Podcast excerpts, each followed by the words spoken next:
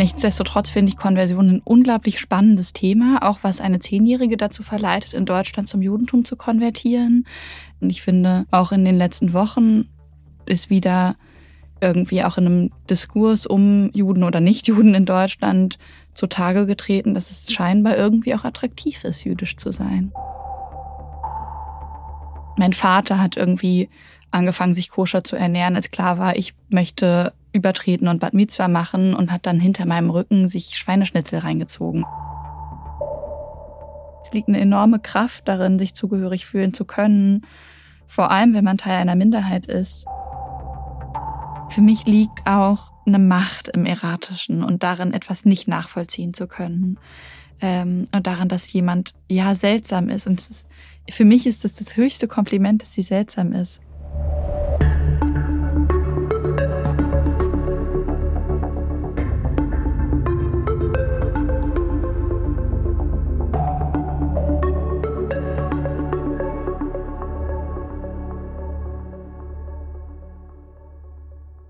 Das ist der Podcast Dichtung und Wahrheit.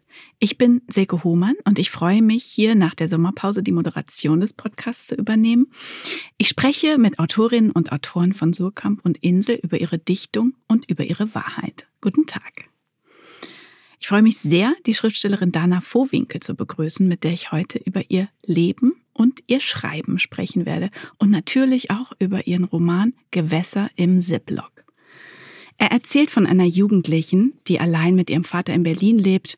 Der Vater ist Kantor in einer Synagoge und die Tochter, die 15-jährige Margarita, soll plötzlich ihre amerikanische Mutter kennenlernen. Es ist dein erster Roman und ich freue mich sehr, mit dir über dieses Debüt und über dich zu sprechen. Herzlich willkommen, Dana Vohwinkel. Dankeschön, ich freue mich auch. Dana, du bist 1996 als Kind einer Deutschen und eines Amerikaners in Berlin geboren, zweisprachig in Berlin-Kreuzberg aufgewachsen. Nach deinem Abitur 2014 am Rückert-Gymnasium bist du zunächst nach New York gegangen, um dort bei der Labyrinth Theatre Company zu arbeiten. Du hast 2015 ein Studium der Linguistik und Literaturwissenschaft begonnen. Es hat dich nach Berlin, Toulouse, Cambridge und Frankfurt an der Oder geführt. Du hast 2021 beim Ingeborg-Bachmann-Wettbewerb teilgenommen, wo du einen Auszug aus Gewässer im Ziplock gelesen hast. Und dieser Beitrag von dir wurde mit dem Deutschlandfunkpreis ausgezeichnet. Obwohl du viele Orte auf der Welt kennengelernt hast, hast du immer ein enges Verhältnis zu Berlin behalten, zu der Stadt, über die du immer wieder schreibst und in der du auch lebst. Du bist in Berlin geboren, dein Vater ist jüdischer US-Amerikaner, deine Mutter protestantische Deutsche. Du hast selbst mal von komplexen Gegebenheiten gesprochen, in denen du aufgewachsen bist. Verhältnisse, in denen die Großeltern und Urgroßeltern väterlicherseits amerikanische Juden sind und die Urgroßeltern mütterlicherseits Nazis, wie du selbst mal gesagt hast. Im Alter von zehn oder elf Jahren bist du zum jüdischen Glauben übergetreten. Gjur nennt man diesen Schritt. Wie kam es zu dieser Entscheidung der noch sehr jungen Dana Vorwinkel? Ähm, du hast die Antwort eigentlich gerade schon fast erzählt. Jedenfalls liegt sie äh, in der Biografie, würde ich sagen. Ähm, ich bin das einzige Enkelkind meiner amerikanischen Großeltern, also der jüdischen Großeltern. Und ähm, ich glaube, ich wollte denen den Gefallen tun. Also das merkt man als Kind ja sehr schnell, wenn es irgendwie, also sie waren nie enttäuscht von mir. Das wäre jetzt irgendwie gemein zu sagen, aber ähm, ich glaube, mein Vater würde jetzt sagen, well, you've always had a strong sense of your Jewish identity. Und ich weiß nicht, ob ich das so sagen würde, aber ähm, ich glaube, dass mir da ein sehr viel willensstärkere Cultural Identity mitgegeben wurde als vielleicht von der deutschen Seite. Ähm, und das ist, glaube ich, so on paper der Grund, würde ich sagen. Ähm, ich bin froh, dass ich das gemacht habe. Ich habe da damals nicht viel drüber nachdenken müssen. Und das hat mir, glaube ich, sehr geholfen, dass ich jetzt im Erwachsenenalter das einfach als Gegebenheit sehe, weil ähm, natürlich, und das wissen wir alle auch über die Debatten der letzten Jahre, patrilineare Juden und Jüdinnen in Deutschland massiv damit zu kämpfen haben, ähm, wenn sie keine, oder manche von ihnen, wenn sie keine jüdische Mutter haben. Ähm, und auch für mich ist das natürlich nicht immer einfach. Ähm, Aber ich habe mir, glaube ich, als Kind einen Gefallen damit getan, dass ich jetzt einfach darauf verweisen kann. Und das sollte ich irgendwann Kinder kriegen, die halachisch jüdisch sein werden. Ähm, nichtsdestotrotz finde ich Konversion ein unglaublich spannendes Thema, auch was eine Zehnjährige dazu verleitet, in Deutschland zum Judentum zu konvertieren. Ähm, ich finde, man muss dazu sagen, dass in Deutschland prozentual gesehen sehr viel mehr Menschen zum Judentum konvertieren als im Rest der Welt. Und mhm. ich glaube, dass auch Zehnjährige nicht frei von gesellschaftlichen Ordnungen sind. Und ich finde, auch in den letzten Wochen ist wieder irgendwie auch in einem Diskurs um Juden oder Nichtjuden in Deutschland zutage getreten, dass es scheinbar irgendwie auch attraktiv ist, jüdisch zu sein. Und ich finde das schon auch eine spannende Frage, die ich mir, mich, mich selber auch frage, mit der ich mich auch beschäftige. Ähm, also das ist jetzt eine große, lange Antwort, aber ich glaube, das lässt sich kaum kleiner erklären oder kondensieren. Ja, das ist eine gute Antwort, das ist eine interessante Antwort, weil auf der einen Seite steht da eben ein Kind, das natürlich für die mhm. Konsequenzen noch überhaupt kein Gespür haben kann. Mhm. Und erstmal, wie schön, dass es sich als die richtige Entscheidung auch herausgestellt hat. Mhm. Für, für dich, für dein mhm. Leben, für dein Schreiben, für, für alles so. Mhm. Und ähm, gleichzeitig auf die Gegenwart geschaut. Gibt es denn eine neue Neugier auf jüdisches Leben? Vielleicht auch auf orthodoxes jüdisches Leben? Ähm, das weiß ich nicht, weil ich nicht orthodox bin. also ich habe nichts mit der Orthodoxie zu tun. Ähm, und auch mein Protagonist ist nicht orthodox. Also es ist, ähm, ich glaube, es gibt eine Neugier auf jüdisches Leben, das ja. Und ich glaube, es gibt natürlich auch über ähm, Unorthodox das Buch erst und dann ähm, die Serie eine enorme Neugier, quasi hinter die Kulissen zu schauen. Und ähm, vielleicht ist es auch ein Blick hinter die Kulissen, den mein Roman bietet für manche Menschen. Ähm, aber ich selber bin nicht sonderlich religiös und mein, meine Figur ist es zwar, mein Protagonist, Avi, ähm, aber dann, also wenn wir es so betrachten würden, dass diese Figur, dieser Mensch, dieser Mann, den ich mir ausgedacht habe, ähm, orthodox sein muss oder sehr religiös sein muss und gleichzeitig aber irgendwie seine 15-jährige Tochter durch die Welt ähm, scharwenzeln lässt, so wie sie da Lust drauf hat, dann müssten wir sagen, wir leben auch in einem christlich-fundamentalistischen Staat, ähm, weil die Geschäfte hier sonntags geschlossen sind. Also deswegen glaube ich, es ist, ich interessiere mich für Religion und ich interessiere mich für die Kompliziertheit von Religionen. Und ich interessiere mich auch dafür, warum ich über jemanden schreiben wollte, der so viel religiöser ist als ich, weil ich zum Beispiel, also ich halte nicht Schabbat, ich, ähm, ich gehe sehr gerne in die Synagoge und auch regelmäßig, aber bei weitem nicht jede Woche oder auch jeden Monat. Ähm, mein Vater hat irgendwie angefangen, sich koscher zu ernähren, als klar war, ich möchte übertreten und Bad Mitzvah machen und hat dann hinter meinem Rücken sich Schweineschnitzel reingezogen. Also es ist, ich komme nicht aus einem religiösen Kontext, deswegen kann ich eigentlich über Orthodoxie gar nicht so viel sagen. Ich glaube, die Deutschen verwechseln vielleicht schnell die Orthodoxie mit, ähm, mit einem kulturellen Judentum, weil es ihnen so fremd ist, dass es ihnen extrem vorkommt. Und ich plädiere eigentlich immer eher dafür zu sagen, es ist überhaupt nicht extrem. Ähm, koscher zu essen oder an Schabbat sein Handy auszumachen. Das ist ebenso wenig extrem, wie wir es extrem finden, dass, ähm, keine Ahnung, dass wir an Himmelfahrt frei haben. Aber gerade diesen religiösen Elementen in deinem Buch gibst du eine besondere Bedeutung, gerade dadurch, dass du sie sehr beiläufig einstreust. Mhm. Das hat mich sehr beeindruckt. Also du Danke. hast jetzt hier eine sehr wichtige Differenzierung vorgenommen. Zugleich ist aber dieses Element auch wirklich eine, eine starke erzählerische Power, die das hat, eine mhm. Kraft, auch weil sie eben nicht groß vermittelt wird. Mhm. Du hast dich dafür entschieden, einfach nichts zu erklären. Und dahinter steht für mich auch die Haltung, dass eine jüdische Perspektive, jetzt religiös oder nicht, wir nehmen das jetzt mal mhm. so als Gesamtes, selbstverständlich ist. Und ähm, natürlich vermittelst du aber trotzdem Wissen, einfach indem du Begriffe einstreust oder bestimmte religiöse Rituale in die Handlung mhm. einbaust, mhm. ohne dass ich als Leserin das Gefühl habe, ich soll hier was beigebracht bekommen oder ich soll hier etwas lernen oder mich jetzt hier endlich mal damit auseinandersetzen oder so, sondern ich stoße einfach ganz nebenbei auf Begriffe wie zum Beispiel Modim oder Shiva und es gibt dabei lediglich ein Glossar im Anhang, wo ich dann nachschlagen kann, dass Modim ein Dankesgebet ist und Shiva die Trauerwoche, nachdem enge Angehörige gestorben sind. Aber das ist nur ein Angebot, das du machst. Ansonsten ähm, ja, lässt du einen. Und das macht es gerade erst auch attraktiv, interessant und, und, und auch so ein bisschen ähm, regt an. Warum hast du äh, dich für diese gleichzeitig sehr dezente und aber auch sehr entschlossene Art der Vermittlung entschieden? Mhm. Es ist natürlich, freut mich sehr, dass es sich so liest. Ähm, ich weiß gar nicht, ob das so sehr eine Entscheidung war als irgendwie eine Beiläufigkeit. Ich glaube, dass dadurch, dass diese Figur von Anfang an da war, dieser Kantor und ganz am Anfang des Schreibens dieses Romans stand auch tatsächlich diese Figur, dieser Mensch, Avi, und nicht Margarita, wie man vielleicht annehmen könnte. Also eigentlich die Figur, die mir sehr viel fremder ist, hatte ich zuerst.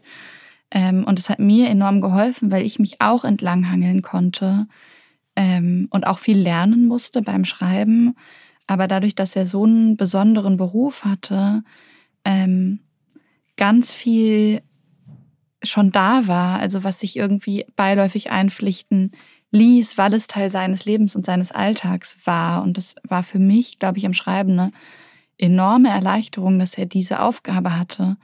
Ähm, und dann habe ich gar nicht so sehr geschrieben mit so einem jetzt mal erklären, sondern ich glaube, ich habe mir auch viel erklären lassen von dieser Figur und von gläubigeren Freundinnen, ähm, von großer Recherche, Lektüre, von meiner Familie. Also ähm, meine Großeltern väterlicherseits sind konservative Juden, würde ich sagen. Also ich bin schon, ich habe immer meine Kindheitssommer da verbracht und war es dann da sehr gewohnt, mich quasi in deren Alltag einzufügen, in dem völlig klar war, dass es jetzt kein Schinkenbrot gibt, so oder irgendwie, ne, also zwei Besteckschubladen und irgendwie, also Schabbat gehalten wurde jetzt nie so richtig, aber halt ein sehr, sehr jüdischer Alltag, der auch sehr einfach zu leben ist in den USA, weil er da nichts Besonderes ist. Ähm, und ich glaube, diese Art der Selbstverständlichkeit wollte ich dann auch dieser Figur mitgeben und vielleicht auch den LeserInnen in dem Sinne, dass ich hoffe, dass es einem irgendwann auch normal erscheint, wenn man liest. Also, dass es irgendwie irgendwann auch einfach Teil der Erzählung ist und ähm, ja, das über diese Begriffe, das finde ich ganz interessant, weil da viel drüber gesprochen wird, glaube ich. Also diese quasi fremden Begriffe. Und wir haben natürlich vorher lange überlegt, meine Lektorin und ich, machen wir überhaupt ein Glossar? Lassen wir die Leute einfach googeln? Gibt es Fußnoten? Das hätte den Text, glaube ich, total geschadet. Ähm, das war auch wirklich nur eine kurze Überlegung. Das haben wir sehr schnell wieder verworfen. Ähm, und haben uns dann am Ende für ein Glossar entschieden, in dem aber bei weitem nicht jedes Wort, das irgendwie fremd sein könnte, drinsteht, sondern eher Begriffe, die fürs Verständnis des Textes essentiell sind. Also damit man die Handlung versteht. Und ich glaube, man kann das Buch auch lesen, ohne überhaupt zu googeln und einfach ab und zu entscheiden, gut, weiß ich jetzt nicht, was es ist. Und ich glaube, das macht man ganz oft bei Büchern. Also wenn ich irgendwie englische Literatur aus dem 19. Jahrhundert lese, dann verstehe ich da auch nicht jedes Wort und ich schlage ehrlich gesagt auch nicht jedes Wort nach. Absolut, aber das ist schön und auch interessant zu hören, dass du das dir eigentlich auch alles erstmal selber beigebracht hast mhm. auf eine Art im Prozess des Schreibens, um die Geschichte zu entwickeln.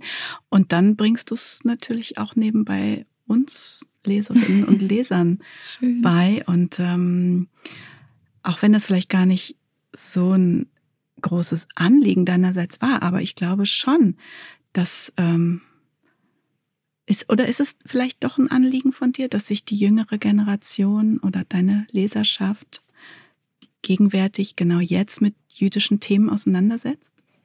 Mm. Also ich glaube, Schreiben ist immer politisch und ähm, politisches Schreiben hat immer ein Anliegen. Ich glaube, es lässt sich nicht ähm, leugnen. Ich glaube, wenn wenn mir das wichtiger gewesen wäre, als eine Geschichte zu erzählen, hätte ich ein Sachbuch geschrieben. Ähm, und für mich steht im Vordergrund das Erzählen einer Geschichte, die für mich selbstverständlich ist zu erzählen. Also klar, ich musste mir viel Wissen aneignen, aber viel war natürlich einfach da. Also aus dem Alltag, aus dem Leben, aus ähm, einer langen, langen Auseinandersetzung mit jüdischer Liturgie, die eigentlich mein ganzes Leben schon stattgefunden hat, aus Familiengeschichte. Also mein Großvater war, war Judaist an der University of Chicago. Also das ist, da gibt es schon auch echte Elemente, die mich auch als Kind natürlich schon begleitet und beschäftigt haben. Und dadurch glaube ich, ist es weniger so eine Selbstbehauptung oder so ein, nehmt jetzt mal das hier, weil ich glaube, es gibt auch schon unglaublich viele wichtige jüdische Stimmen, die auch viel beachtet sind. Ne? Also irgendwie Sascha Salzmann, Lena Gorelik, Olga Gresnova, ähm, Maxim Biller und Max Czolek, um die jetzt auch noch ins, in den Topf zu werfen.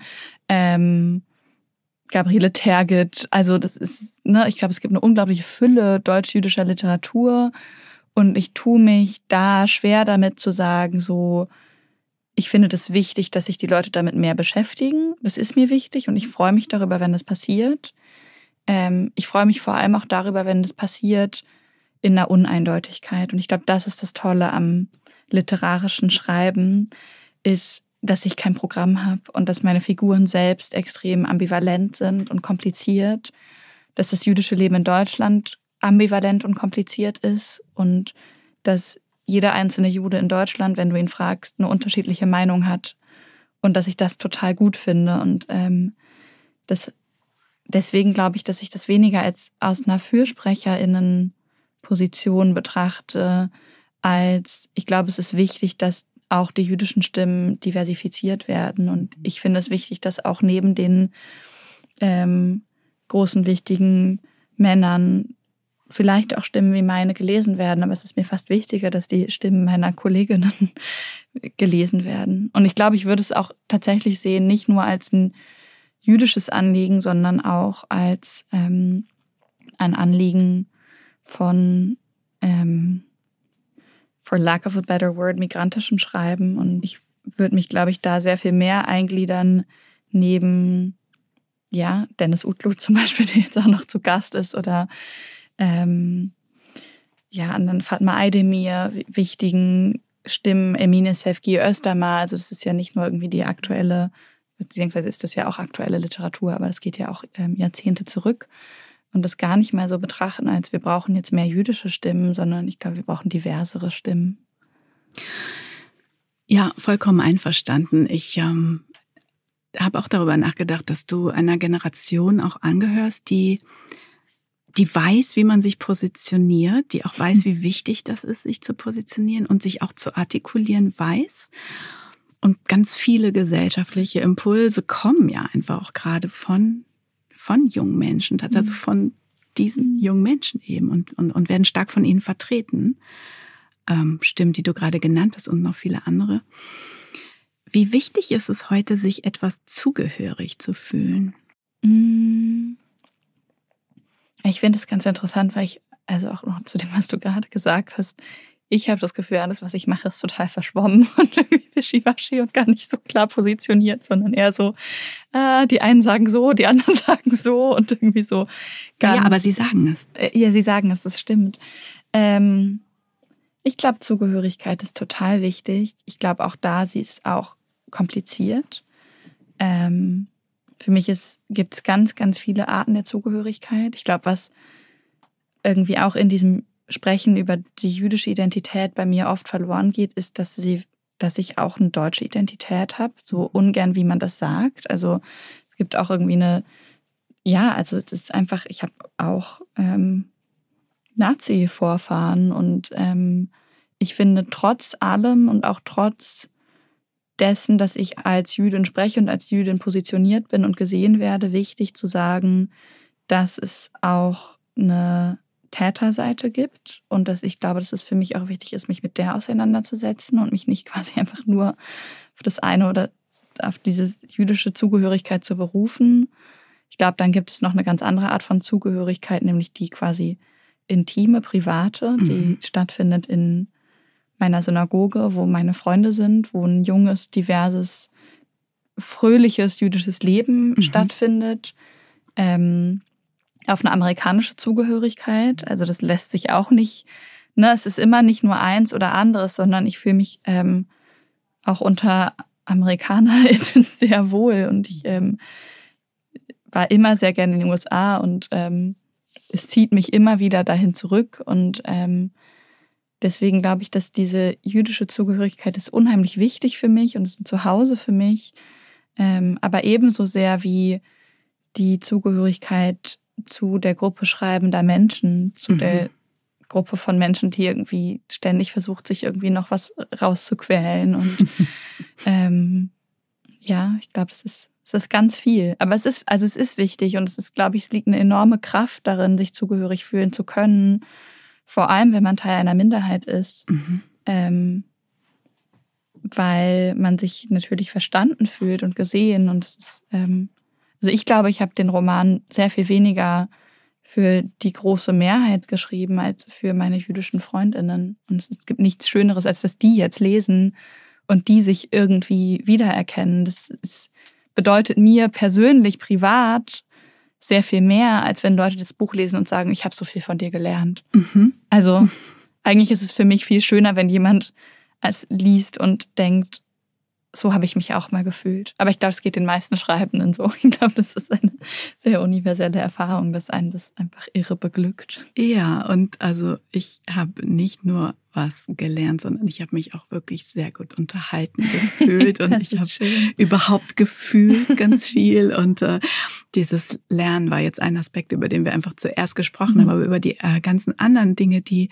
dein Buch vermag und die dein Schreiben kann, das äh, da, darüber sprechen wir gleich noch ein bisschen mehr.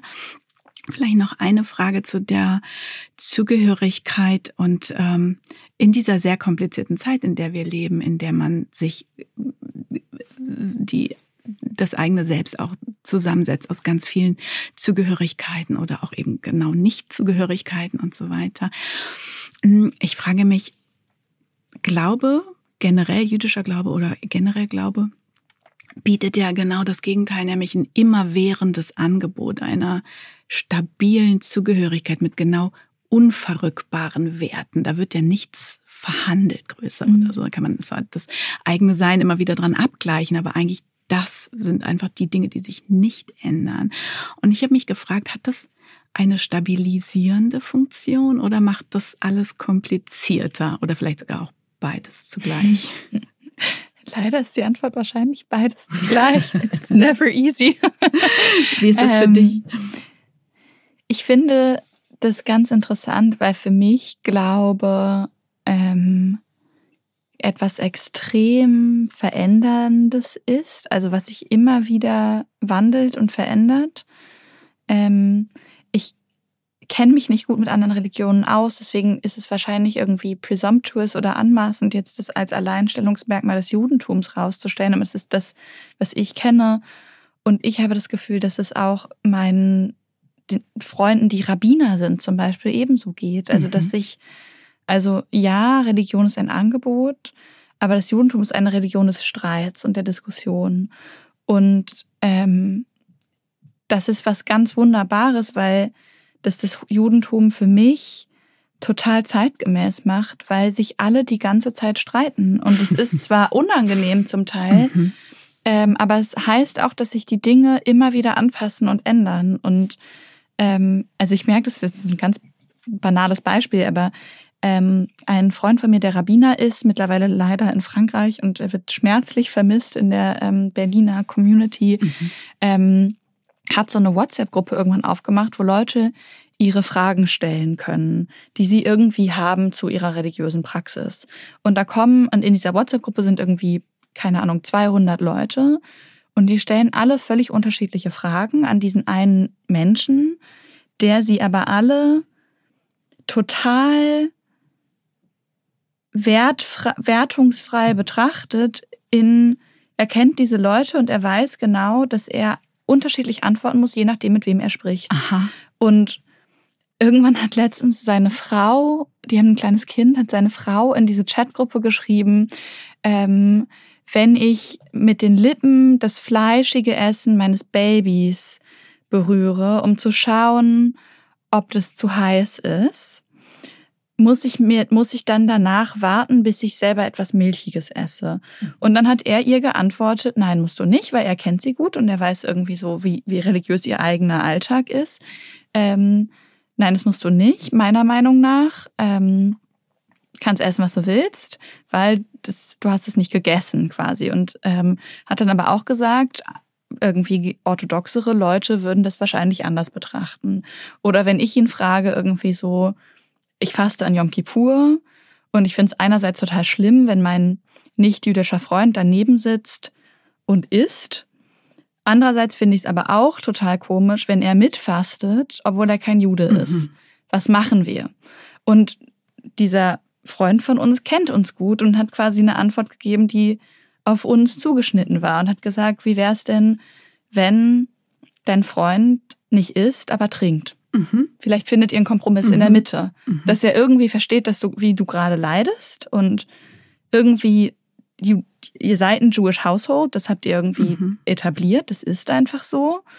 Ähm, aber du fändest es total komisch, wenn Ruben jetzt einfach dein Ritual da mitmacht, weil er auch selber weiß, dass ich da irgendwie Mühe mit habe. Und wenn, also quasi das Judentum ist ja keine missionierende Religion mhm. und das nehmen sehr viele Menschen, auch ich sehr genau. Und ich fände das ganz komisch, wenn dann mein Freund so Bräuche mitmacht. Also das war jetzt eine sehr, sehr lange Antwort. Ja. Aber ich glaube, das zeigt ein bisschen die Uneindeutigkeit und ich glaube, das ist ein Plädoyer für Wandel.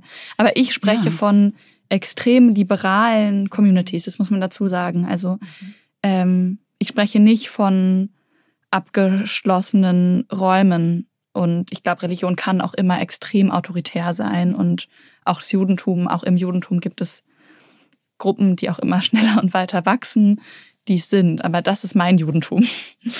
Nein, aber das ist eine gute Antwort, weil es auch sehr plastisch gemacht hat jetzt, dass es eben doch dauernd ausgehandelt wird mhm. und auch dauernd neu nochmal geguckt wird, wie kann man das in dieser mhm. Gegenwart jetzt irgendwie ausüben oder nicht ausüben oder befolgen oder einfach mhm. auch lebendig, äh, also leben. Ja. ja. Und ähm, in dem Zusammenhang interessiert mich nochmal der Begriff der Diaspora in Bezug auch auf Zugehörigkeit, weil äh, ich mir das ja, das meine Frage wäre, wie drückt sich ein Zugehörigkeitsgefühl in der Diaspora aus? Tolles Beispiel eigentlich die WhatsApp-Gruppe. Das ist eigentlich schon beantwortet.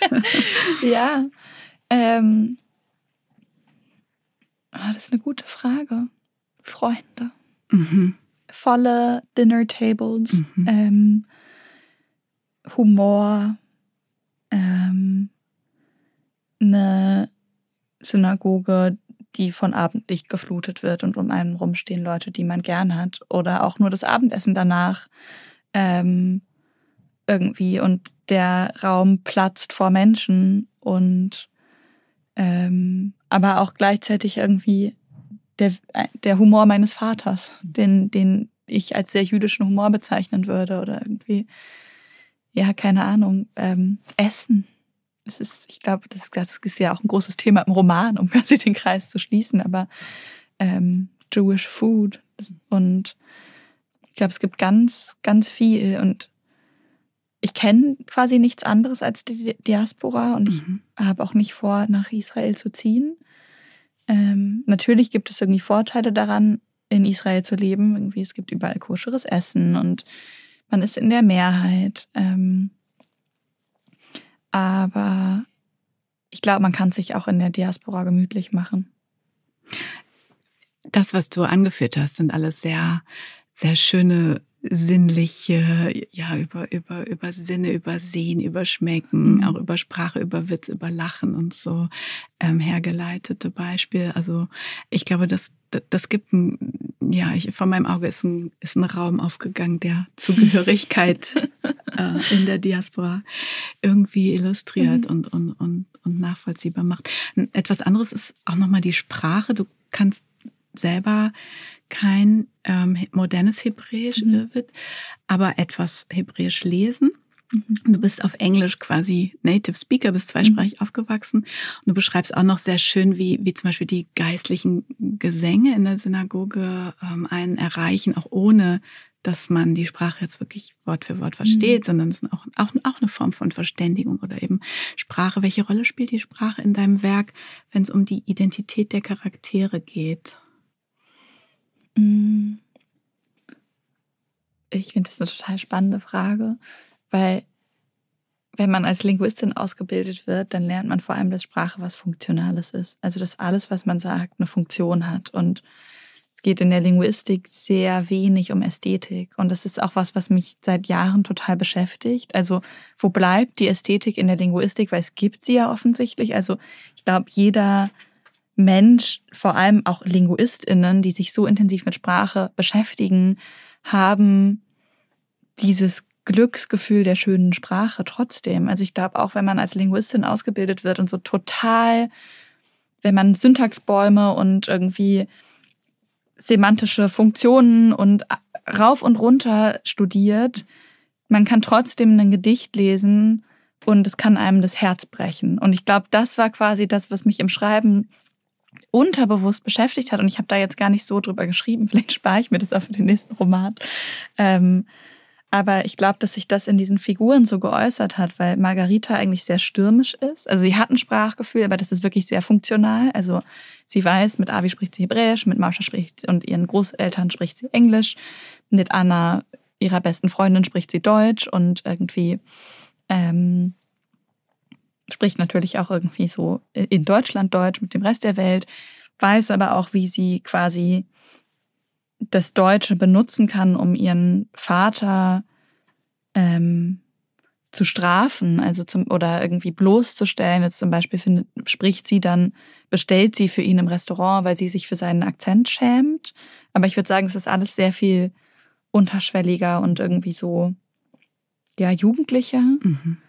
Und Avi pendelt ja so hin und her zwischen quasi der heiligen Sprache und irgendwie so dem, dem Deutschen, dass er, dass er versteht und spricht, aber halt irgendwie, ne, wie man halt eine Fremdsprache versteht und spricht. Und er, le er lebt es auch nicht gerne. Ähm, er lehnt es auch ab ein bisschen. Mhm. Ja, ist es ihm fremd vielleicht? Mhm. Es ist eine harte Sprache, was ich ganz interessant finde an meiner eigenen Figur, weil eigentlich ja Hebräisch auch eine irre harte Sprache ist. Also wenn man so ne, vom Gefühl her die ganzen Chs und irgendwie sehr, ja, sehr äh, glottale Sprache quasi.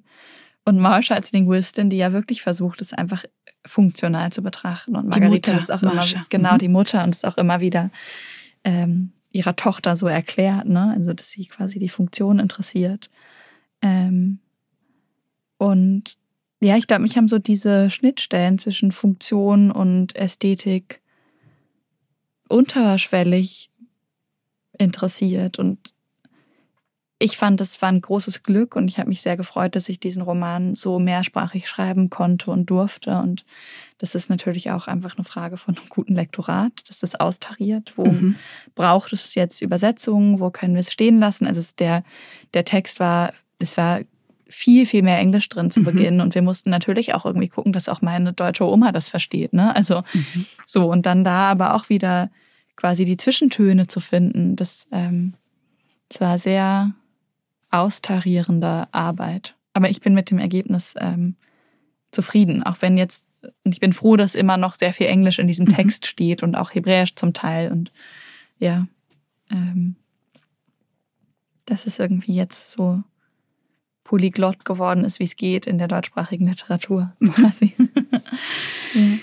Jetzt sind wir bei unserem kleinen Zwischenspiel des Podcasts angelangt. Etwas anders als meine Vorgängerin gemacht hat, bringe ich keinen Fragebogen mit, sondern ich habe selbst ein paar kurze, schnelle Fragen an dich verfasst, die ich dir nach Entweder-Oder-Prinzip stelle und die du einfach schnell beantwortest. Nicht äh, so ernst, Dana. Bist du bereit? Ja. Okay. Lieber Margarita die Pizza oder Margarita das Getränk? Margarita das Getränk. Gehst du lieber schwimmen oder lieber tanzen? Äh, lieber schwimmen. Langweilig. Nee. Und wenn tanzen, dann lieber in Berlin oder in Tel Aviv? Ähm, in Tel Aviv. Bitte vervollständigen. Das Tollste am Tanzen in Tel Aviv ist, äh, dass niemand sich zu cool ist dafür. Was ist schwieriger, einen Songtext oder ein Gedicht zu schreiben? Ein Songtext. Ich bin total unmusikalisch. Leider. Wenn du in den USA bist, träumst du auf Englisch oder auf Deutsch? Auf Englisch. Aber ich finde es auch ganz schlimm, wenn Leute dann so ganz stolz sagen, dass sie jetzt auch in einer Fremdsprache träumen. ich denke, ja, your brain is made of language. What's new? okay. Dana, in einem Interview hast du mal gesagt, wenn ich nicht schlafen kann, stelle ich mir vor, ich schwimme Bahnen im Freibad. Je müder mein Körper wird, desto leichter wird es, unter Wasser zu atmen. Irgendwann vergesse ich die Luft anzuhalten, vergesse ich den Widerstand des Wassers vor meinem inneren Auge und schlafe ein. So fühlt sich Schreiben an. Wenn ich mich vergesse, vergesse die Luft anzuhalten, geht es wie von alleine. Dann kann ich unter Wasser atmen. Das klingt, als seist du beim Schreiben in einem anderen Aggregatzustand. Wie schreibst du? Wo schreibst du? Was brauchst du zum Schreiben? Ähm, das ist eine Frage, die sich anfühlt, als würde sie mir in so einem anderen Leben stellen, weil ich ehrlich gesagt so lange nicht mehr zum Schreiben gekommen bin. Oh. weil ich ähm, es irgendwie im Moment einfach nicht geht. Und ich glaube, es ist auch wichtig, dass man das dann erzählt und sagt. Und ähm, ich glaube, es kommt auch irgendwann zurück. Und ähm, es ist auch schön, weil ich sehr wenig Druck verspüre von irgendwo, was ja auch ein gutes Zeichen ist für ähm, Verlag und Agentur. Und ähm, irgendwie musste ich jetzt nach diesem Buch, das, ähm, das war so anstrengend am Ende ähm, und war irgendwie, hat, es ist einfach kräftezehrend ein Buch. Mhm. Also nicht mal das Schreiben so sehr wie, dann kommen Runden von Lektorat und Fahnen und mhm. Cover mhm. und ähm, Lesungen und ähm, ich kann eigentlich am besten schreiben, wenn so, wenn mir ein bisschen langweilig ist und so ein bisschen still ist. Und im Moment ist mir überhaupt nicht langweilig und ich bin sicher, es kommt irgendwann wieder, dass ich denke, so jetzt, aber ähm, den Roman habe ich zum Großteil im Bett geschrieben, mhm. ähm, obwohl ich eigentlich versuche, eine gute Schlafhygiene zu pflegen, weil ich, ähm, wie man ja in diesem Zitat schon gehört hat, ähm, schlaflos bin oft. Und ähm, doch, das ging irgendwie am besten. Und in der Staatsbibliothek am Potsdamer Platz, weil das so ein Ort ist, an dem, an dem man keine FOMO haben kann. Da mhm. passiert nichts. Und wenn man dann sein Handy in den in das Schließfach sperrt, also das ist eigentlich die beste Methode, um sich zum Schreiben zu prügeln, ist ähm, dahin zu gehen, weil es ist so tot da und so langweilig, dass man sich anfangen muss, irgendwas auszudenken. Ist auch ein bisschen wie unter Wasser, oder? Ja, ist ein bisschen wie unter Wasser, ja, total. Es ist irgendwie, ist wie so in so einem Vakuum. Und mhm. ich glaube, ich brauche so dieses Vakuum zum Schreiben. Ähm, aber ich kann auch manchmal in vollen Zügen schreiben und manchmal irgendwie, keine Ahnung, im, im Bus oder ähm, spät nachts noch, wenn ich irgendwie angetrunken nach Hause komme. Ich glaube, ich versuche für mich, das Schreiben so nicht zu romantisieren. Also nicht zu denken, ich muss in einem bestimmten Zustand sein, um das hinzukriegen, sondern zu versuchen, das einfach zu nehmen, wie es kommt. Und ich glaube, am allerwenigsten schreibe ich an meinem eigenen Schreibtisch um irgendwie 15 Uhr mit irgendwie einem Kaffee oder einem Tee neben mir und irgendwie einem Glas Wasser und alles ist sortiert. Also dann schreibe ich eigentlich nur E-Mails. Mhm. Muss ich ganz ehrlich sagen. Aber vielleicht geht es anderen Leuten anders. Ich glaube, es gibt auch Leute, die ganz diszipliniert schreiben können. Vielleicht wird es auch beim nächsten Buch so die sich vorher einen Anzug anziehen, soll es auch geben. Vielleicht sollte ich damit mal anfangen. Nicht immer nur im Pyjama zu Hause rumlungern. Die Hauptfigur deines Romans Gewässer im Ziplock sind die 15-jährige Margarita, ihr Vater Avi, der Kantor in der Synagoge in Berlin ist, und ihre Mutter Marsha, zu der sie aber kaum Kontakt hat. Sie hat die Familie verlassen, als Margarita noch klein war und lebt in den USA und Israel.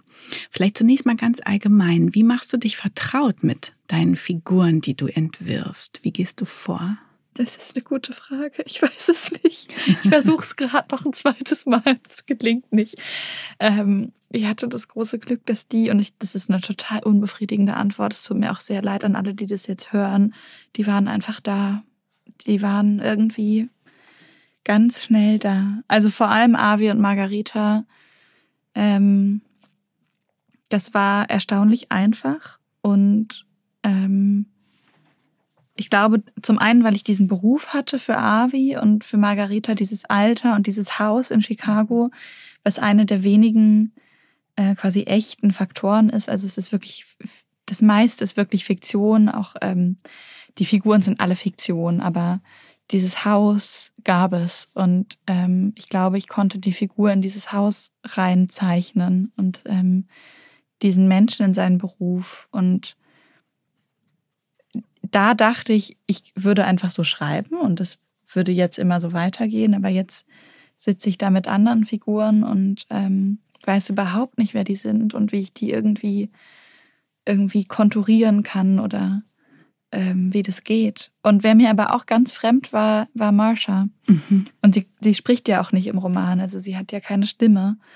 Und das war schon harte Arbeit, sie quasi so zu skizzieren oder irgendwie so aus den Augen ihrer Tochter und ihres Ex-Partners anzuschauen, dass es ihr aber trotzdem als volle Figur gerecht wird, weil sie ist ja einfach die dritte Figur, die sie ist eine Hauptfigur in diesem Roman, die einfach nicht sprechen darf für mich. Und ich habe sehr viel über sie nachgedacht und es gab auch ein Kapitel ähm, aus ihrer Perspektive, das haben wir dann wieder gestrichen, ähm, weil das nicht funktioniert hat. Mhm. Ähm, aber ich glaube, es hilft manchmal, sich so ganz einfache Sachen zu überlegen. Zum Beispiel, was ist das Lieblingsessen dieser Figur? Mhm. Ähm, ja, wie sieht sie aus? Also sich einmal festzulegen und irgendwie dann nicht natürlich diesen klassischen Blick in den Spiegel zu vollziehen, aber für sich selber die anzuschauen, irgendwie, was lesen die, was hören die für Musik? Hören die überhaupt Musik? Was hört Marsha für Musik? Ähm, würde sagen, Marsha hört eher wenig Musik. Mhm. Ähm, und wenn dann so Dire Straits. also irgendwie so irgendwas, was sie edgy findet, aber niemand anderes.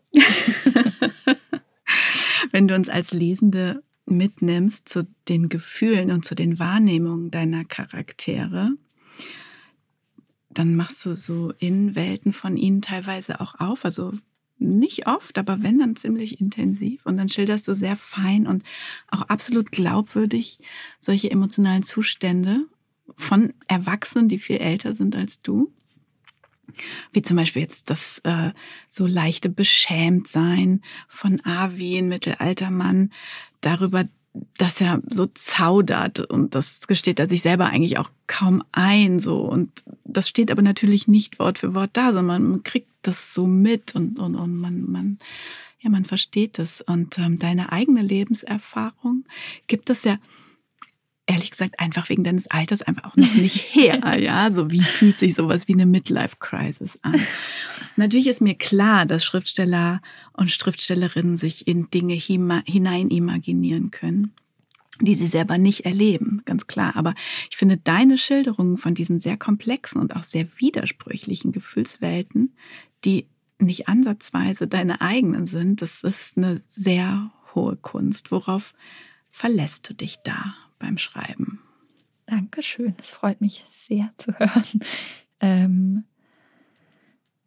also ich kann mir natürlich eine Midlife Crisis nicht vorstellen, aber ich würde mal wagen zu behaupten, dass ich genügend davon erlebt habe. Und ich glaube, dass ähm, Teil dieser Vorstellung auch ist, was man in, was man sieht, was man beobachtet. Ähm, und ich glaube, dass ich mir auch bei Margarita ganz viel vorstellen musste, weil sie ist nicht ich. Und Sie hat, sie macht andere Erfahrungen als ich. Und ich glaube, ja, ich war schon mal eine ähm, Jugendliche, aber ich habe zum Beispiel keine israelische Familie. Das musste ich mir auch ausmalen und vorstellen, wie das wohl ist, sich da irgendwie auch noch zugehörig zu fühlen. Und ähm, ich glaube, deswegen, das geht, glaube ich, so, das denkt man quasi beim Lesen nicht, aber ich glaube, dass es dass ich mir nicht nur bei Avi Dinge vorstellen musste. Und das hat es, glaube ich, auch leichter gemacht, weil ich nicht einen autofiktionalen Strang hatte und einen fiktionalen, sondern weil es beides auf bestimmte Art Fiktion war. Und also ich bin überhaupt nicht so mutig wie Margarita. Ich musste mir auch vorstellen, wie es ist, mutig zu sein. Und ich kann mir besser vorstellen, wie es ist, zu zaudern und eingeschüchtert zu sein und sich zu schämen, was Margarita ja auch tut, aber ähm, ich kann mir das sehr viel besser vorstellen, als ihren Mut, einfach mit irgendeinem so 17-jährigen Typen dann feiern zu gehen, da in Tel mhm. Aviv. Mhm. Also so, das, ja. Ähm, ich habe vielleicht andere Sachen gemacht mit 15, ähm, die nicht weniger grenzüberschreitend waren. Also so, ne, es ist jetzt nicht so, als hätte ich irgendwie zu Hause gehockt, aber ähm, ja, es ist mir nicht so schwer gefallen, Avis Zaudern mir vorzustellen ich glaube auch, weil ich genug, ich war ja auch ein Kind umgeben von Erwachsenen und habe ja auch bei den Erwachsenen um mich herum vielleicht beobachten können, wie sich in so einem Alter irgendwann, wie die Dinge dann doch aus den Fugen geraten oder ich glaube, was ich mir bei AW immer sehr gut vorstellen konnte, ist, wie lang einem so ein Leben vorkommt. Ja. Und das hat Margarita ja gar nicht. Ihr Leben nee. ist ja bam, bam, bam die ganze Zeit und die denkt gar nicht darüber nach. Sie sehnt sich ja nach längeren Tagen irgendwann. Sie sehnt sich nach irgendwie so, ja, nach, nach dunklen Berliner Tagen. Und ich glaube, Avi, was, was ich mit Avi ganz toll gemeinsam habe, ist, dass ich die ganze Zeit denke, boah, krass, es ist so lang, es ist noch so viel Zeit. Man muss das alles so füllen. Zeit, ja. ja. Ja, bei Margarita ist es eigentlich dieser Sommer, da fliegt ihr im Grunde ja auch alles um die Ohren. Sie wird ja, ja auch ein bisschen reingeschubst. Sie fliegt allein nach Israel. Sie hat sich das nicht ausgesucht. Es wird ihr nahegelegt, es wird ihr, sie wird quasi fast schon gezwungen. ihr Vater ist da aufgewachsen und ihre Ihr nahezu unbekannte Mutter lebt da seit kurzem und gleich nach der Ankunft geht auch sofort alles schief. Diese gemeinsame Reise von Mutter und Tochter, in der natürlich auch ganz viel Erwartung liegt mhm. und ganz viel Hoffnung, mhm. dass man sich da jetzt unglaublich annähert und so. Also sie reisen durchs heilige Land und es reißen alte Wunden auf und es gibt neue Wunden und Konflikte eskalieren und ähm, der Vater denkt in der Zwischenzeit in Berlin über seine eigene Rolle nochmal neu nach und dann müssen alle auch schon wieder die Koffer packen und zurück nach Chicago, wo sich alle um das Krankenbett der Großmutter versammeln und Margarita auch was zu entscheiden hat und plötzlich tatsächlich auch ähm, ja nicht mehr reingeworfen ist, sondern zu einer Akteurin wird. Du hast dich ähm, ungeheuer genau in, in Margarita hineinversetzt und was mich an der Figur der Margarita so begeistert hat, ist, wie, wie vielschichtig du sie angelegt hast. Sie ist klug, sie ist ein bisschen merkwürdig, sie ist auch unentschlossen, sie ist total schlagfertig, sie verhält sich aber auch mal total unsympathisch teilweise und trifft auch unter Stress mal so richtig dumme Entscheidungen. Und zugleich ist sie aber wirklich dieses wunderbare, intelligente, sehr liebenswerte Wesen, das mit seinem nicht ganz einfachen Schicksal klarzukommen hat. Wie hast du ihr ihre Stärke gegeben und auch diese gehörige Portion Seltsamkeit? ähm, danke. Ich finde es lustig, weil so in den in so Goodreads-Kritiken oder so, was man sich ja nicht, man, man muss es ja dann lesen als Autorin. Ich glaube, vor allem bei einem Debüt, vielleicht höre ich damit irgendwann auf, aber steht dann auch irgendwie, dass sie altklug ist, zum Beispiel, was glaube ich stimmt. Also ich finde es einfach keine Kritik. Ich, ich finde es total okay, dass die altklug ist. Die ist voll die Klugscheißerin. Und irgendwie, ja, sie ist 15, sie ist groß und klein zugleich. Ja, sie genau, probiert sie sich ja auch natürlich, aus. sie weiß alles. Oder dass sie so ganz erratische Entscheidungen trifft und man immer gar nicht, gar nicht mehr mitkommt, weil es immer erst so und dann so ist. Mm, und ich glaube, das ist dann, natürlich ist das Kritik, weil eine Figur muss glaubwürdig sein und muss sie irgendwie nachvollziehen können. Aber für mich liegt auch eine Macht im Erratischen und darin, etwas nicht nachvollziehen zu können ähm, und daran, dass jemand ja seltsam ist. Und ist, für mich ist das das höchste Kompliment, dass sie seltsam ist für, für dich. Also das ist total schön zu hören, weil ich das wollte und ich das, ich finde die beste so weibliche, die Inszenierung von quasi Weiblichkeit als seltsames oder von weiblichen Charakteren als komisch also ich finde das immer so das Spannendste, auch in irgendwie Popkultur oder so. Also ich muss dann an Girls denken zum Beispiel, mhm. das für mich mit, als ich das angefangen habe, das mit 16 zu gucken, mittlerweile ist das ein bisschen in die Jahre gekommen, eine totale Erleuchtung war, weil diese Figuren total schrullig sind. Oder und auch nicht besonders begehrt und auch nicht besonders erfolgreich. Ja, also alles genau. dieses, was sonst immer die weibliche Rolle, dann ja, so den Part, den ja. sie sonst hat, das ist alles überhaupt nicht da. So das Gegenteil von Sex and the City, ne? Also so was total chaotisches, ein bisschen ekliges. Ähm, und ich liebe diese Darstellung von Frauen und von Frauen Körperlichkeit und von dem Kopf von Frauen, weil ich glaube, dass alle so sind und Männer dürfen es einfach schon sehr viel länger. Und ich möchte, dass Margarita das durfte. Und ich glaube, das durfte sie auch für mich, so erratisch zu sein und komisch. Und ähm, ich hatte einfach total Spaß daran, dass, dass dieser Sommer gleichzeitig quasi eine Shitshow und eine Joyride sein soll. Also es soll, ne, also irgendwie, ja. Es gibt diese, diese Szene einmal im viel zu heißen Hotelzimmer nachts. Da ist sie mit der äh, Mutter auf einer Israel-Rundreise und sie dämmert so weg mit dem Gedanken, vielleicht tötet mich eine Bombe im Schlaf und alle sehen meine hässlichen Nippel. Ja. Das ist total genial. Nahostkonflikt und banale Körpersorgen eines Teenagers in, in einen ja. Gedanken zu packen. Das ist auch ein bisschen unerhört. Reizt dich das? Ja, total.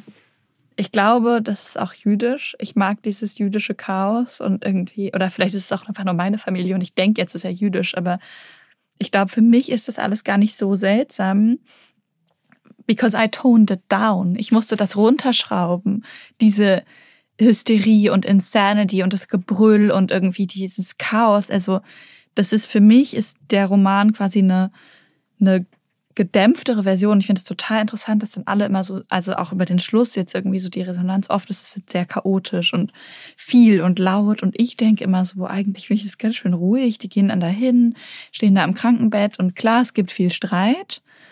Und das sagt ja auch Marsha irgendwann, ähm, irgendwie so, Jews get into fights all the time. Sagt sie zu Margarita, als sie sich mit Avi streitet vor Margaritas Augen. Ähm, und ich glaube, Margarita ist auch in einem Streit mit, mit Marsha, mit Avi, mit ihrem eigenen Körper. Und ich, ja, ich glaube, das, ich könnte das, glaube ich, nicht anders schreiben als irgendwie so die Seltsamkeit des Lebens, von der man immer denkt, man wäre die Einzige, die das so kennt, die, die es so schlimm hat, die so fühlt. Ja, oder auch einfach so intensiv. Ja. Du hast auf Spotify zwei Playlists gemacht. Eine für Margarita und eine für Avi. Auf der Margarita-Playlist befindet sich ein Song, dessen erste Zeile lautet Margarita has a strange appeal, sways between southers on a broken heel. Of course, her desires always messed up. Also oh, Margarita, die eine seltsame Anziehungskraft hat mit ihrem abgebrochenen Absatz und ihren verkorksten Sehnsüchten. Zufall oder äh, das kommt unserer Margarita ganz schön nah, oder? Ich freue mich gerade sehr, dass das nicht verloren gegangen ist in irgendwie den Abgründen des Internets. Ich habe mich so, ich habe dieses Lied gefunden, als ich schon fertig geschrieben hatte und bin in Tränen ausgebrochen, weil ich dachte, das kann nicht sein, das kann nicht sein. und ähm, ja, Margarita has a strange appeal. Das ist, war für mich immer so und sie ist immer noch strange für mich und irgendwie dann das Lied geht weiter, es heißt Don't Watch Me Dancing und mhm. irgendwann heißt es Don't Watch Me Dancing und es spricht für mich auch, auch für ihren Vater und für sie und dieses beobachtet mich bitte nicht, ich bin so komisch und ich bin so ein Mess. Und sie hat aber für mich einen strange Appeal. Und das weiß sie, das kann sie selbst gar nicht wissen, dass sie für irgendwen einen strange Appeal hat. Sie denkt ja, sie wäre für niemanden wirklich appealing. Ja, ich wollte so. gerade sagen, es geht gar nicht mhm. so sehr um Strange, sondern einfach auch um den Appeal. Ja. Also sie hat wirklich eine tolle ja. Ausstrahlung und sie, sie macht was mit Leuten. Ja. Ja. Ich wüsste gerne, wie sie stur weiter. und ätzend. ja, ja, aber ich wüsste gerne, wie sie mit 17 ist oder mit ich 24. Auch. ich auch. Sie sagt ja, sie geht dann Medizin am Bodensee studieren. Und verrät niemandem irgendwas ja. von ihrer Vergangenheit. Margarita wurde nie irgendwas wirklich erklärt, als sie klein war. Ne? Sie hat in diesen Zuständen einfach gelebt. Mutter ist weg, Vater ist irgendwie für sie da, macht das auch ganz, ganz toll und aufopferungsvoll. Ähm, und plötzlich wird sie so aufs Heftigste mit allen konfrontiert. Glaubst du, deine Charaktere ähm, wollen durch eine gewisse Sprachlosigkeit, die auch eine lange Zeit geherrscht hat, so einer Verantwortung entkommen, vielleicht sogar einer Schuld? Ich glaube, oder vielleicht denke ich das auch nur, aber ich glaube, Eltern denken, Kinder würden automatisch die eigene Vergangenheit absorbieren und sie wären Teil von ihnen. Aber ich bin, ich bin nur Kind, ich bin nicht Eltern, deswegen weiß ich es nicht. Aber so scheint es mir. Und ich glaube, sowohl Avi als auch Marsha denken, es ist doch alles völlig klar. Mhm. Es, und Avi denkt irgendwie, Margarita hätte seine Vergangenheit aufgesogen und irgendwie wüsste alles und könnte das alles fühlen. Und könnte auch seine Motive natürlich verstehen genau, und auch teilen. Genau. So ist es aber gar nicht. Ja, und auch Marsha denkt, dass man, also immer wieder kommen von beiden verschiedene Erklärungen, warum das so alles so passiert ist, wie es passiert ist. Und es macht aber auch keinen Sinn. Ich glaube auch, weil es keine Wahrheit gibt. Also, und ich glaube, dass sowohl Avi als auch Marsha als auch Margarita am Ende dastehen und quasi ihren eigenen Positivismus über Bord werfen müssen, also sehen müssen, dass es immer, dass es nie Klarheit gibt. Es wird nie deutlich sein, es wird nie eindeutig sein, warum Marsha gegangen ist. Es wird nie eindeutig sein, warum Avi nicht hinterhergegangen ist, sondern es gibt immer diese verschiedenen Perspektiven. Und ich glaube, deswegen gibt es gar keine Erklärung. Also man hätte es Margarita auch gar nicht erklären können. Ah, das ist interessant. Also äh, mir ist auch aufgefallen, dass die Figuren natürlich auch alle eine, eine Wandlung mhm. mitmachen oder mhm. im geringsten Fall äh, haben sie am Ende einen leichten Zweifel und im besten Fall haben sie tatsächlich einen Perspektivwechsel auch vollzogen oder der steht vielleicht dann kurz bevor. Und ähm, Trotzdem hat natürlich jeder äh, in seiner Vergangenheit dieses eine eigene Narrativ der Geschichte, die eigene Version, die man sich mhm. selbst erzählt. Und bei jedem wankt sie irgendwann. Denkst du, wir können unsere Leben ändern, indem wir die Geschichten ändern, die wir uns über uns selbst erzählen? Puh, nee, ich glaube nicht. Ich glaube, Leben ist immer auch so viel mehr sind äußere Umstände, sind irgendwie Zugehörigkeiten, Privilegien, ähm, Formen. Ich glaube, wir können ändern, wie wir mit anderen Menschen umgehen, wenn wir die Geschichten ändern, die wir uns erzählen. Ich glaube, man kann vielleicht nicht sein Leben ändern, aber man kann irgendwie weicher werden und ähm, vorsichtiger, behutsamer. Vielleicht ändert das auch ein Leben, aber ich glaube, das ist eher diese Geschichte, die man sich erzählt, wer man selber ist, ist ja so komplex und schwierig und ich glaube, die wenigsten Menschen werfen wirklich ihr Leben komplett über Bord oder verändern sich auch wirklich, aber ich glaube, man kann quasi, ja, man kann die Sanftheit ändern, mit der man ans Leben tritt. Und das würde man sich, würde ich mir auch für meine Figuren wünschen. für alle drei. Sanftheit ist ein schöner Begriff. Damit gehen wir raus aus unserem Gespräch, aber wir sind noch nicht am Ende des Podcasts. Es gibt noch eine Anekdote, die uns Dana Vorwinkel jetzt erzählen wird. Und ihr, liebe Zuhörerinnen und Zuhörer, ihr dürft wie immer raten, ob diese Anekdote wahr ist oder erfunden. Schickt uns bitte eine E-Mail mit der Antwort an podcast.surkamp.de und schreibt, was ihr glaubt, Wahrheit oder Dichtung. Unter den richtigen Antworten verlosen wir drei Exemplare von Gewässer im Ziplock von Dana Vorwinkel. Dana, Du kannst loslegen mit deiner Anekdote. Danke. Oh Gott, jetzt muss ich mich kurz. so, also, ähm, das habe ich ja eben schon erwähnt. Dieses Haus gibt, gab es wirklich. Ähm, das kenne ich sehr gut, in dem Margarita die erste Etappe des Romans verbringt. Und dieses Haus steht in Hyde Park. Und ähm, das wird auch später im Roman erwähnt. Und ich sage das, ich muss das kurz anteasern ähm, ganz Hyde Park ist voll mit so Obama Merchandise. Also in der Bäckerei auf der 57th Street tragen alle MitarbeiterInnen T-Shirts, auf denen irgendwie Obama buys his bread here steht. Und im, im Barbershop steht irgendwie so Obama gets his haircut here und irgendwie so. Und ähm, weil Obama, bevor er nach Washington gezogen ist, in Hyde Park gelebt hat. Ähm, und auch ich habe dann meine Sommer in Hyde Park verbracht und meine Großeltern in Hyde Park ähm, lebten bzw. leben und war, so wie Margarita, in der Summer School der University of Chicago Laboratory Schools. Ähm, und im, also auch im Sommer 2006 oder 2007 muss es gewesen sein. Und ähm, man war da in so Gruppen eingeteilt, ähm, immer nach Altersklasse und ähm, ich glaube auch nach Geschlecht. Und war acht Wochen lang in diesem Sommercamp, wo man irgendwie zweimal die Woche irgendwelche Ausflüge und es war also es ist eine schicke Privatschule, so die ähm, Kinder und Enkelkinder von ProfessorInnen vergünstigt besuchen durften. Deswegen konnte ich da meine Sommerferien verbringen. Und ähm, so drei Wochen bevor das Camp endete, gingen immer die Proben los für Camp Idol. Das war quasi Teen Idol, aber fürs Camp. Und man hat eine Tanzperformance gemacht. Ähm, und jede einzelne Campgruppe hat es gemacht und danach wurde abgestimmt, wer gewonnen hat.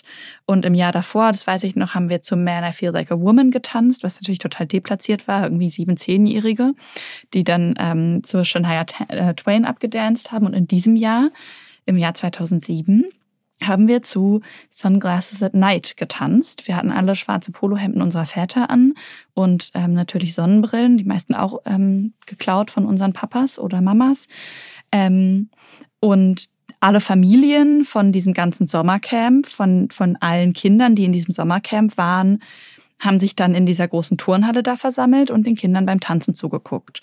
Bei Camp Idol. Das war quasi die große, das große Abschiedstantam. Und sag noch mal ganz kurz, Camp Idol ist vergleichbar mit mit Teen Idol. Das ist so eine amerikanische Casting-Show, wo quasi ein begabter Teenager gecastet wird. Okay. Genau, das ist so ein bisschen wie so Deutschland sucht den Superstar mhm. oder so. Und deswegen hieß es Camp Idol. Okay, ihr standet da, die Eltern haben zugeguckt. Genau. Und natürlich hat der Papa von meinen beiden Freundinnen Molly und Nina, Zwillinge, mit denen bin ich auch immer noch befreundet, die kenne ich aus dem Camp, alles gefilmt. Und irgendwann kamen auch wir dran und er hat auch uns gefilmt. Und wir haben das, die haben das vor einigen Jahren wiedergefunden und angeschaut, wie lustig, alte Filmaufnahmen. Und irgendwann zoomt diese Kamera auf einen Kopf, zwei Reihen vorher, in diesen Bleachers nennt man das, also in diesen, in diesen Aufstuhlungen da, diesen Bänken in dieser Turnhalle und man hört eine Stimme auf dem, aus dem Off, während Sunglasses at Night vorne läuft und wir tanzen, zoomt auf diesen Kopf und sagt, Girls, this might be your future president. so, das ist die Anekdote. Wahr oder nicht? Wir sind gespannt auf die Einsendungen. Vielen, vielen Dank, Dana Vorwinkel, für das Gespräch. Es ist sehr schön gewesen, dass du hier warst. Danke ebenfalls. Ich habe mich sehr gefreut. Übrigens möchten wir euch ab sofort an dieser Stelle immer ein paar Buchempfehlungen geben. Wenn euch also das Buch von Dana Vorwinkel gefallen hat, gefallen euch vielleicht auch die Buchtipps, die ich für euch in die Show Notes packe. Genau wie die beiden Playlists zu Avi und Margarita. Das war's auch von meiner Seite. Ganz wichtig, wenn ihr die aktuellen Podcasts nicht verpassen möchtet, abonniert den allgemeinen Surkamp Newsletter. Da werden alle Podcasts immer vorgestellt und direkt verlinkt. Alles Gute und Tschüss, bis zum nächsten Mal.